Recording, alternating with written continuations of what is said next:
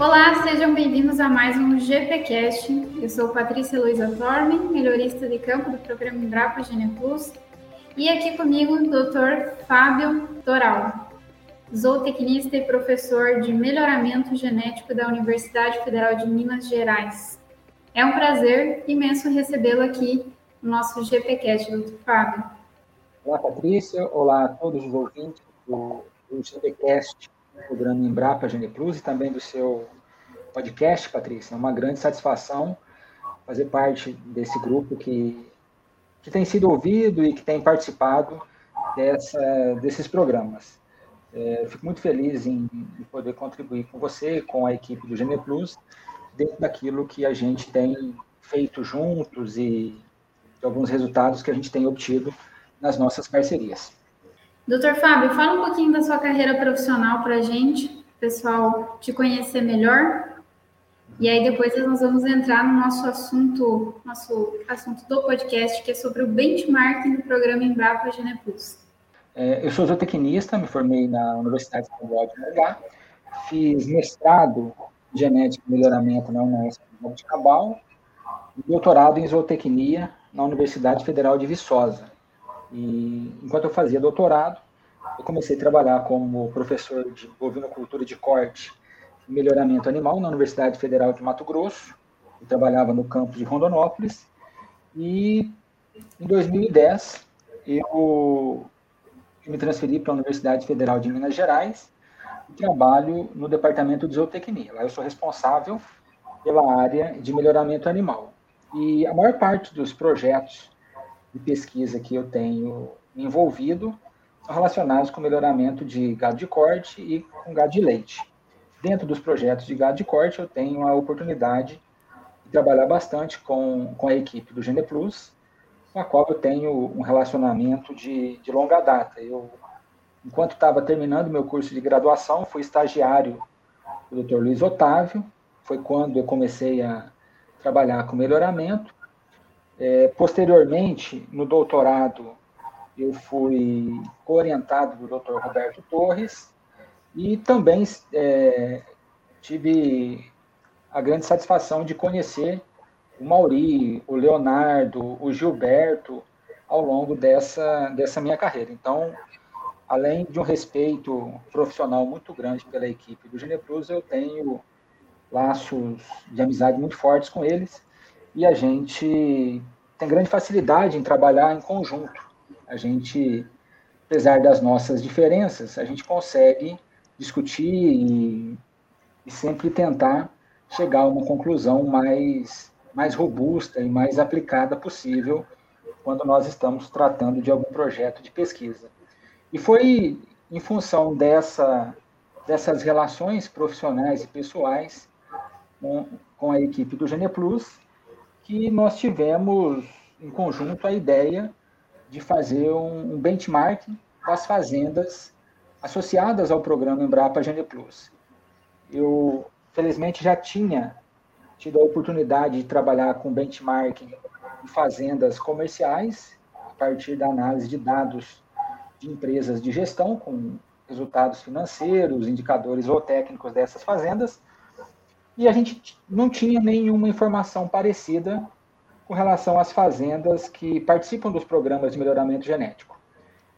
Se, se a gente for fazer uma análise dos trabalhos de pesquisa com programas de melhoramento, a gente percebe que, em geral, o, objeto de estudo é uma raça ou um determinado cruzamento.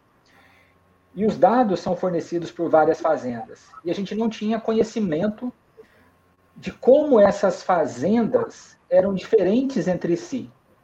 Então, com o benchmarking, a gente, primeiro, fez uma caracterização é, do que é uma fazenda média dentro do programa Embrapa Gene Plus, quais são os seus indicadores em termos de tamanho, em termos de utilização de recursos genéticos, em termos de indicadores zootécnicos, como as médias dos valores genéticos para as características né, que são economicamente importantes, que compõem o IQG, por exemplo, é, intervalos de gerações, intensidades de seleção, a gente não tinha esses indicadores é, bem caracterizados. Então, o primeiro passo no benchmark foi estabelecer o que era uma fazenda média do programa Embrapa Gene Plus.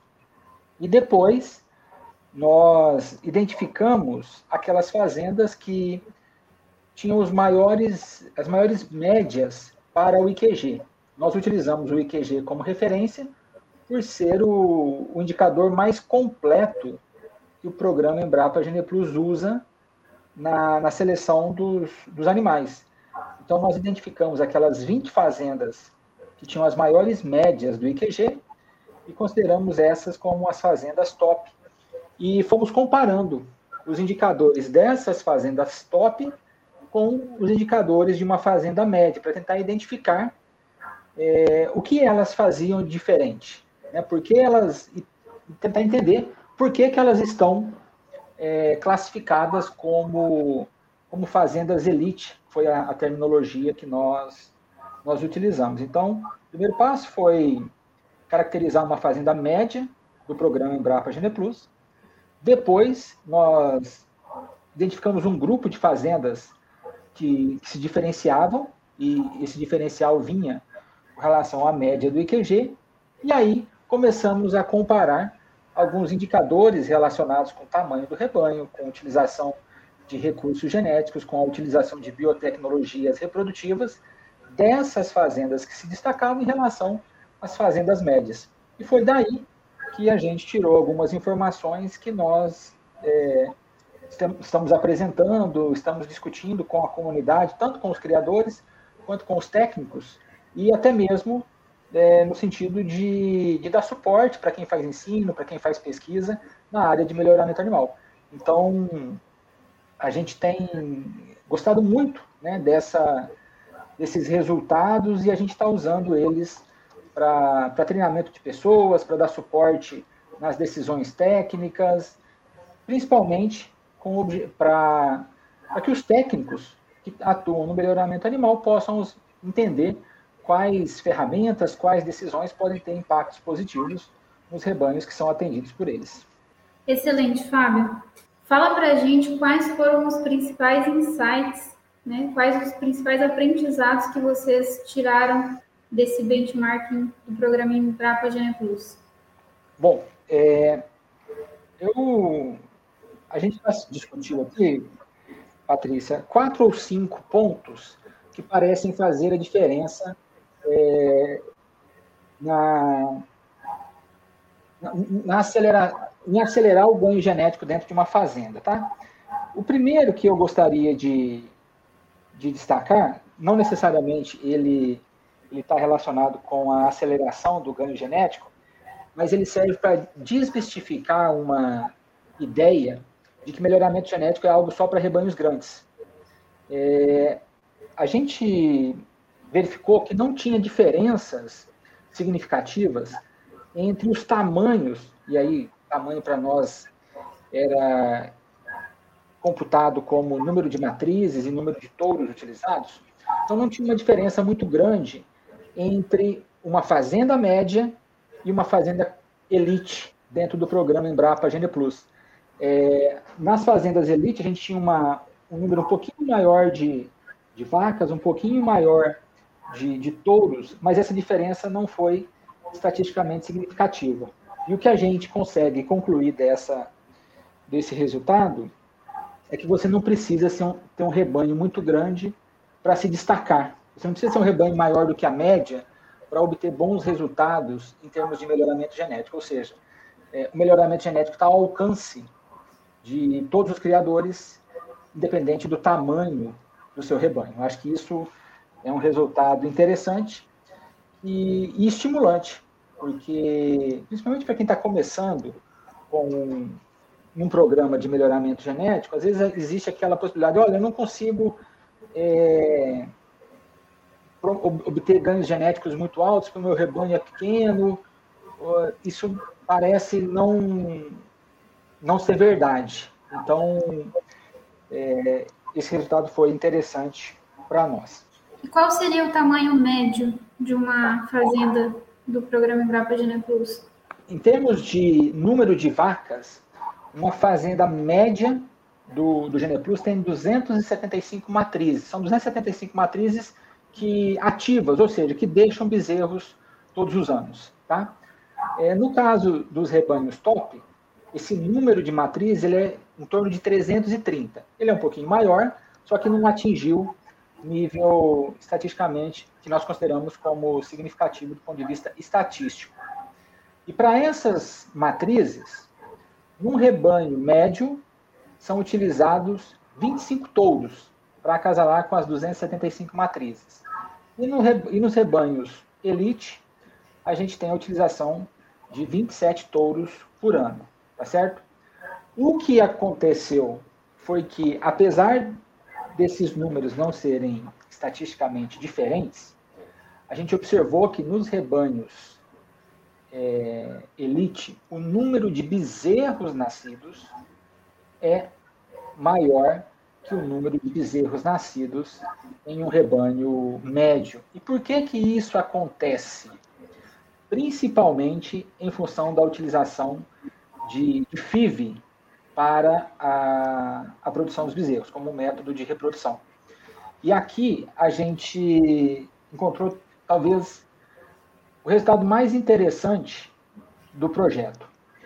É, nos rebanhos elite, a gente tem aproximadamente 25% dos produtos nascidos como sendo oriundos de FIV, enquanto esse percentual no rebanho médio é de 12,5%, ou seja, percentualmente os rebanhos elite usam o dobro de FIV em relação ao rebanho médio do programa Embrapa Gene Plus. E não é que eles usam apenas o dobro de FIV. É, eles escolhem melhor as vacas que vão ser utilizadas em programas de FIV. A gente quantificou, e foi um resultado que, que a gente tem trabalhado bastante, a diferença entre o mérito genético das vacas que são utilizadas em FIV em relação a uma vaca média do rebanho. Naturalmente, as vacas utilizadas em FIV têm mérito genético maior, e aí eu, eu posso considerar, por exemplo, o IQG, eu posso considerar as DEPs individuais para cada uma das características que compõem o IQG, mas ficou muito evidente que as vacas usadas em FIV são melhores que as vacas médias, o que é, é bastante esperado, né, já que você está usando uma, uma biotecnologia para intensificar a utilização do material genético de melhor qualidade. Só que ainda existe uma margem muito grande para a gente melhorar a seleção dessas vacas que são usadas em FIV. Isso é um outro resultado que nos chamou a atenção. Nós comparamos o mérito genético de uma vaca média, que é uma vaca ativa do rebanho, o mérito genético das vacas que foram utilizadas em FIV, e dentro de cada rebanho, a gente foi lá e escolheu o que seriam as melhores vacas com base no, no IQG, independente delas terem sido usadas ou não em FIV. Então a gente tinha três indicadores, três valores de referência. O IQG de uma vaca média, o IQG das vacas utilizadas em FIV e o IQG das melhores vacas do rebanho. Então, o que, que acontece? Não necessariamente as melhores vacas do rebanho foram escolhidas para FIV. Então, isso é, deixou claro que ainda existe uma margem relativamente grande para a gente escolher melhor as vacas que vão ser utilizadas em programas de intensificação de reprodução, como o FIV, por exemplo, e isso pode ainda acelerar mais ainda o ganho genético. Então, acho que essa é uma esse é um resultado que, que tem um caráter prático muito grande, porque o criador, tanto do, do, do rebanho médio quanto de um rebanho elite, usam FIV. As vacas estão lá na fazenda. Eu posso escolher melhor as vacas que vão ser usadas em, em FIV. É claro que o critério varia um pouco de um rebanho para o outro, varia um pouco, talvez, ao longo do tempo, mas existe margem para melhorar na seleção de fêmeas que são usadas em FIV. E quem pode fazer isso? Quem pode dar suporte para isso? os técnicos do programa, levando em consideração os resultados das avaliações genéticas. A gente acredita muito na avaliação genética como uma das ferramentas para a promoção do melhoramento genético. Naturalmente, é, existem outros, outras características que são economicamente importantes e que não são objeto de avaliação genética, como, por exemplo, a prumos, a questão de algumas características morfológicas que não são contempladas na avaliação genética e no IQG, mas que são importantes. Então, é aí que vem a, o papel do técnico, que é ter um olho na avaliação genética e um outro olho no animal, lá no campo, para que haja um, um grande, uma, uma melhor utilização de todas as informações que estão disponíveis. Então, acho que esse ponto da, de melhorar a, a seleção das fêmeas é um ponto importante que, que pode auxiliar na promoção do ganho genético. Acho que esse é um ponto. Fábio, teve dois pontos bem importantes que você mencionou lá no encontro dos técnicos e criadores do Embrapa Geneplus, que foi a utilização de touros jovens por essas fazendas médias e as fazendas elite, e também a democratização do uso do sêmen entre os associados, entre os criadores do programa Embrapa Geneplus. Fala Bom, sobre esses, esses dois pontos para a gente, por favor. Bom, Patrícia, com relação à utilização dos touros jovens, e eu gostaria de incluir também a questão de utilização de vacas, de fêmeas jovens, tá? É, é o seguinte: se a gente olhar nos livros de melhoramento, a gente vai perceber que lá está escrito que quanto menor for o intervalo de gerações, maior vai ser o ganho genético anual. Mas o que, que acontece na prática? Na prática, se a gente está fazendo um programa de melhoramento genético bem feito, e o mérito genético dos animais das gerações mais atuais são superiores aos méritos genéticos dos animais das gerações anteriores, é, a utilização de animais jovens ela é uma decorrência, ela ocorre em decorrência de um programa de melhoramento genético bem feito. Por quê? Os animais, a média dos valores genéticos dos animais mais jovens é maior que a média do mérito genético dos animais das gerações anteriores. Então, nós devemos utilizar animais jovens, não pelo simples fato deles serem mais jovens, e sim pelo fato deles serem geneticamente superiores.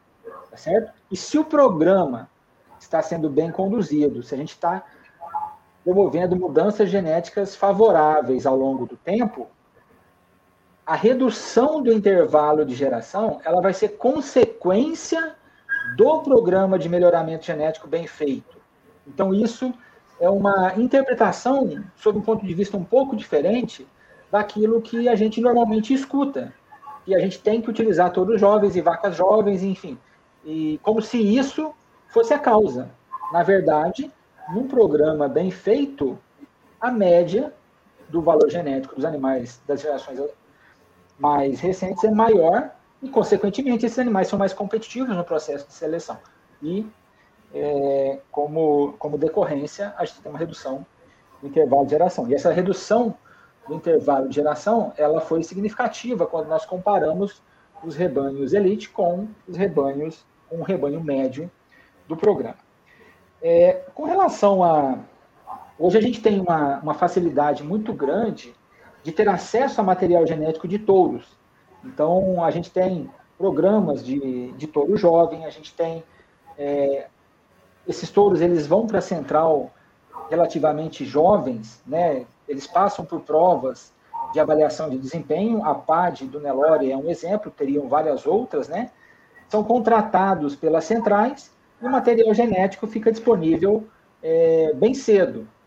E isso facilita é, a utilização desses materiais, desse material genético, em todos os rebanhos, especialmente naqueles rebanhos que participam de um mesmo programa de melhoramento. Por quê? Porque eles têm objetivos relativamente parecidos, eles têm é, assistências técnicas né, dentro de uma mesma filosofia, e compa é, o compartilhamento desse material genético é muito grande dentro de um programa.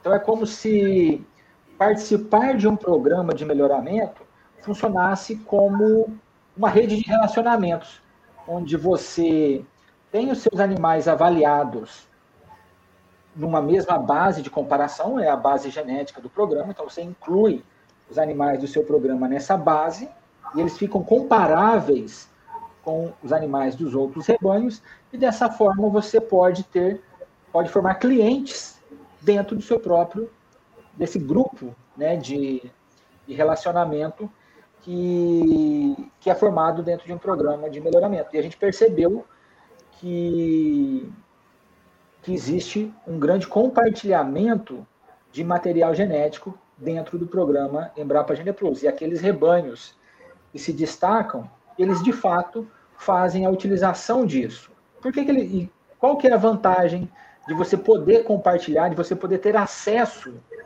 é, ao material genético dos outros rebanhos? Primeiro, você consegue minimizar os efeitos da seleção sobre a variabilidade genética, então você tem acesso a, a material genético diferente e material genético melhor.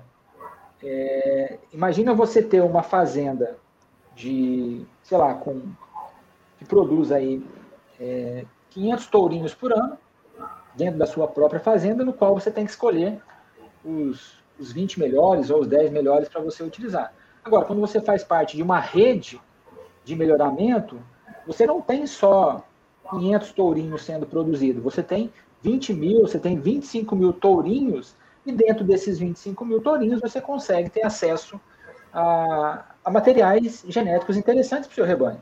Então, quando, quando a gente fala de democratização de material genético, dentro de um programa de melhoramento, isso tem um caráter. De você ter acesso a, a material genético de boa qualidade, que é diferente do seu, então você consegue controlar os, os efeitos indesejáveis da endogamia, e você também consegue é, comercializar melhor o seu material genético, desde que você esteja fazendo um trabalho bem feito, os outros clientes também terão interesse naquilo que você está produzindo. Então, esse também foi uma foi algo interessante, né, que a gente percebeu na análise dos dados do, do Gene Plus. Lá você utilizou uma, uma terminologia bem interessante que foram os touros inéditos que chamou bastante atenção nesse grupo de criadores de elite ali. É, os touros inéditos eram uma, é, foi uma, uma terminologia que a gente usou para identificar os touros que foram usados a primeira vez dentro de cada estação. Não necessariamente eram touros jovens, tá? Mas majoritariamente sim, eram touros jovens. E o que, que acontece? Alguns rebanhos experimentam mais do que outros. E aí eles têm um percentual maior de filhos nascidos desses touros inéditos. Tá certo? É, melhoramento ele é um investimento e, como qualquer outro investimento, ele exige um certo grau de, de risco. Né? E quando você é, distribui os ovos em várias cestas, vamos pensar que cada cesta é um touro. É, você tem chance de, de pegar os melhores touros e produzir as melhores progênies mais rápido do que aqueles produtores que esperam esses touros serem provados para só depois utilizá-los numa escala um pouco maior. Então, é, quando a gente pensa né, naquela terminologia de touros inéditos, a gente pensa naqueles produtores que, que arriscam mais, tá certo? Para testar mais touros. E nesse processo, naturalmente, existe um risco de você escolher um touro que, que não é tão bom. Só que como você distribui os ovos em várias cestas, na média, você consegue ganhar um pouco mais do que aqueles selecionadores que são mais conservadores e que só usam touros provados, por exemplo. Né? Então, é, tanto em termos de utilização de touros, quanto em termos de utilização de fêmeas também. Né? Então, isso, o, o investimento, o risco, ele faz parte do programa de melhoramento genético. O que acontece é que hoje nós temos muitas ferramentas que minimizam o risco. Por exemplo, A gente já tem ferramentas de avaliação genética genômica. O animal nasce, você já colhe uma amostra de DNA, logo na sequência você tem o resultado da avaliação genética desse animal com uma acurácia bastante razoável para a gente tomar alguma decisão de seleção, se aquele animal vai ou não deixar progênie na, na fazenda. Então, isso já tem é, auxiliado muito no sentido de reduzir o risco de você usar um animal que não é geneticamente bom. Né? E, e ainda traz o, o, benefício de ser uma ferramenta acessível é, e você consegue genotipar um número muito grande de candidatos à seleção e você aumenta a intensidade de seleção. Então, é, permite, né, numa, com uma mesma ferramenta, aumentar a intensidade de seleção e, aumenta, e com uma precisão, com uma acurácia relativamente boa e que ajuda a minimizar os riscos da escolha de um animal que não é muito bom do ponto de vista genético. E uma, uma das coisas que a gente poderia abordar também, falar sobre as tendências genéticas, né? Que, que foram observadas nessas fazendas, nessas melhores fazendas do, do programa Embrapa Plus. Tá. É, uma coisa é, que nos deixou bastante satisfeitos, que de modo geral, numa fazenda média, as tendências genéticas para todas as características que foram estudadas foram significativas e no sentido favorável. Mais rápido ou menos rápido, todo mundo está seguindo na mesma direção.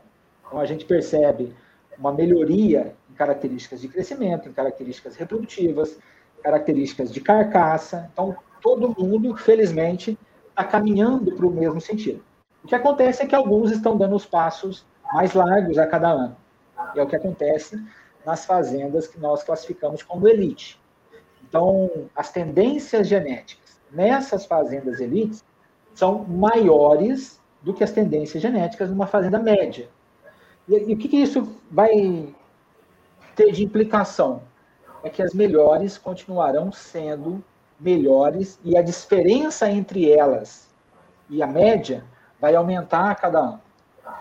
Do ponto de vista de competitividade, para esses rebanhos que fazem parte da elite, isso é ótimo.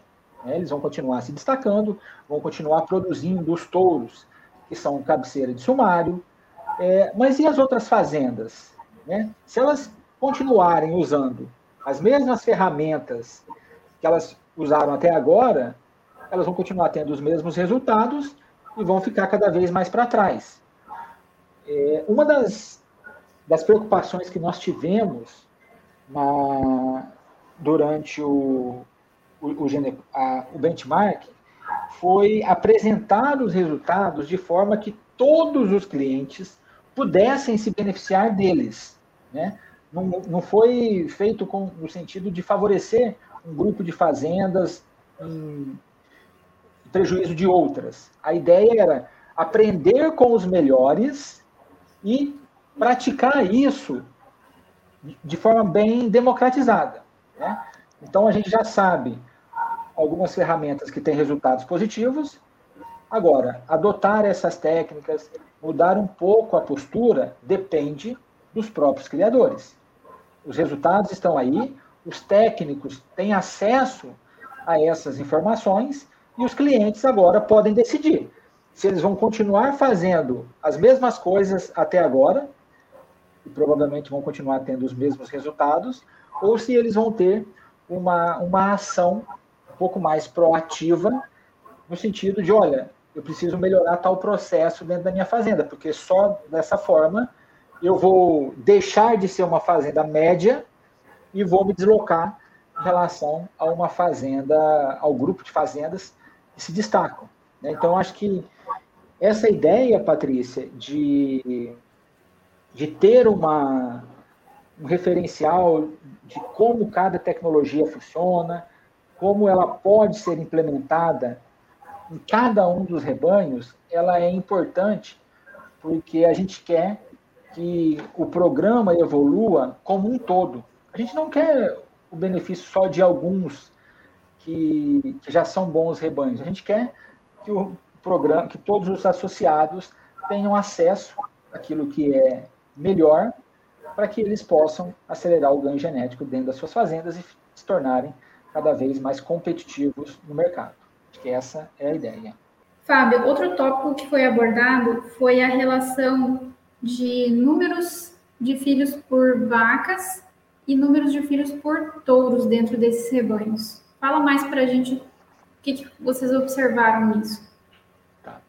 É, nós observamos que o número médio de filhos por vaca e de filhos por touro nos rebanhos elite foram maiores do que os mesmos indicadores no rebanho médio. O que, que isso traz de. Como que isso pode ser benéfico na, na aceleração do ganho genético? Quando. É como se a gente aumentasse o número de. A gente estivesse jogando baralho e a gente aumentasse o número de cartas na mão dos jogadores. Quando você tem mais cartas para jogar, você pode escolher melhor as cartas em cada rodada. E aumentando o número médio de, de filhos por vaca, por touro, e até mesmo o número médio de filhos por acasalamento, a gente consegue, a gente aumenta a chance de pegar as melhores combinações de genes dentro desses produtos. E dessa forma, a gente consegue escolher com mais precisão os melhores filhos de cada vaca, os melhores filhos de cada touro e dessa forma dar um passo maior em termos de mudança genética. Então esse também foi um, um, um ponto que nós observamos que nos rebanhos que se destacam eles conseguem, eles usam a estratégia de produzir mais filhos por vaca e mais filhos por touro, o que dá a eles uma chance de escolher os melhores filhos de cada touro e escolher os melhores filhos de cada vaca. E isso, naturalmente, é, favorece né, o, o ganho genético. Um outro ponto que foi interessante, Patrícia, e, e que às vezes pode chamar a atenção e é um pouco diferente daquilo que a gente lê nos livros de produção animal, de produção de gado de corte, é a relação vaca-touro. Hoje, nós temos um número muito grande de touros com sêmen disponível para utilização.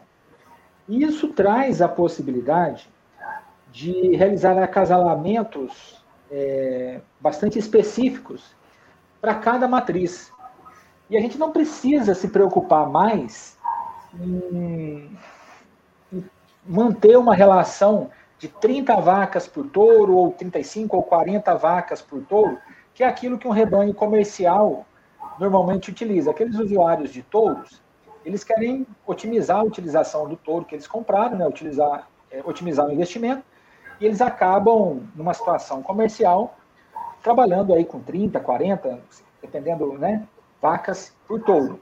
No caso dos programas de melhoramento, que usam a inseminação artificial de maneira corriqueira, é possível trabalhar com uma relação diferente de número de vacas por touro, porque você precisa comprar o sêmen, você não precisa comprar o touro.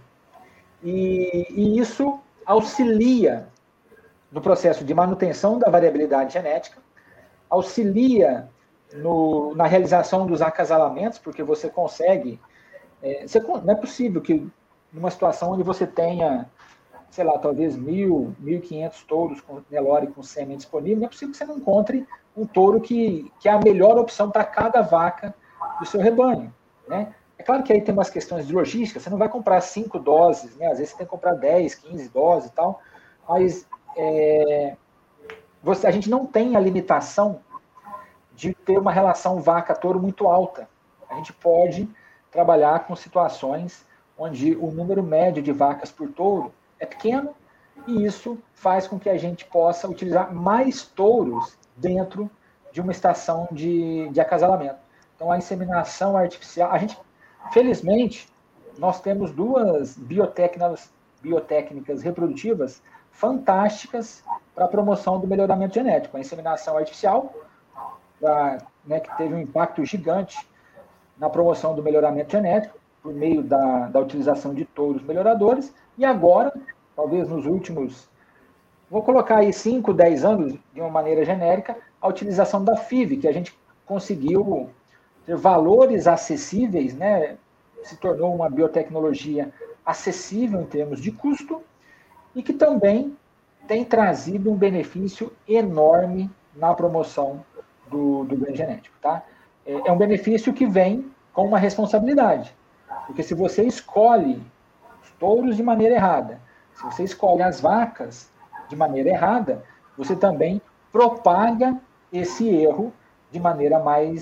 é, intensiva. Então, sempre que você vai utilizar uma ferramenta com potencial de impacto muito grande, você tem que imaginar que esse impacto pode ser positivo ou negativo. Então, certifique-se de que você está tomando a decisão certa para que o impacto seja favorável. Eu acho que, é, e aí, né, a equipe do, do programa Embrapa Gene Plus, é, eu considero extremamente qualificada e que pode dar suporte para os seus clientes na utilização correta dessas ferramentas para tomadas de, de decisão. É, uma, uma coisa que eu queria falar, Patrícia, é sobre. É importante deixar registrado que eu tenho sido o porta-voz desse projeto do benchmark. Eu não sou o, o único responsável. É, o programa, né, o projeto, toda a discussão teve a participação efetiva do Dr. Gilberto, do Dr. Roberto, do Leonardo, do Mauri, do Dr. Paulo Nobre. Então a gente fez uma foi um grupo de, de pessoas que trabalhou, que discutiu e que chegou numa forma de, de apresentar esses resultados. Naturalmente, isso tudo também só foi possível porque nós tínhamos um banco de dados é, que os criadores coletam, que os técnicos de campo dão suporte, e isso facilitou muito o nosso trabalho de análise. Então, o, os resultados do, do benchmarking do GenePlus da raça Nelore, ele é decorrente do trabalho de uma equipe que fez a análise dos dados, dos criadores, da equipe de campo que dá suporte na coleta, e eu tenho sido apenas o, o porta-voz de toda essa equipe que, fez esse trabalho muito bem feito.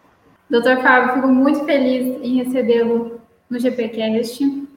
É, espero recebê-lo em, em outras oportunidades para estar aqui compartilhando esse conhecimento com a gente. E tenho certeza que esses pontos que nós trouxemos aqui vão ser muito importantes nas decisões que os criadores, que os técnicos, todos os ouvintes que acompanham a produção, a pecuária de corte no Brasil, é, que vão acompanhar esse episódio, vão poder é, absorver esse conhecimento e aplicar isso na prática. Patrícia, então eu gostaria de agradecer a você, agradecer a todos os ouvintes que estão conosco. É uma grande satisfação discutir o melhoramento genético com, com você, com todos os interessados. Nós fizemos esse trabalho com o Gene Plus com o objetivo de obter indicadores, obter resultados que possam auxiliar os técnicos e os selecionadores a melhorar os seus resultados em termos de, de ganhos genéticos. É, o número de análises que a gente fez foi muito grande, a gente tem vários outros resultados e a gente espera contribuir sempre que, que for chamado, sempre que a gente tiver a oportunidade. Mais uma vez, obrigado a você, obrigado a toda a equipe do Gene Plus por me deixar fazer parte desse processo. Obrigada, doutor Fábio. Para nós é um prazer tê-lo conosco na nossa equipe do programa Brapa Gene Plus auxiliando é, e gerando muito conhecimento, gerando informação para que a gente possa tomar, tomar boas decisões, né, fazer boas escolhas para gerar mais resultado para os nossos clientes e para a pecuária nacional. Um agradecimento especial a todos que estão ouvindo. Espero que vocês tenham conseguido atingir um nível de conhecimento muito grande com todo esse, esse conteúdo que a gente colocou aqui para vocês e coloquem em prática isso a campo. Muito obrigada. Esse foi o GPcast, canal de compartilhamento de conhecimento e ideias sobre melhoramento genético do gado de corte. Confira também conteúdos relevantes diariamente nas nossas redes sociais e YouTube. Programa Embrapa Gene Plus pesquisa, tecnologia e inovação para produzir mais e melhor.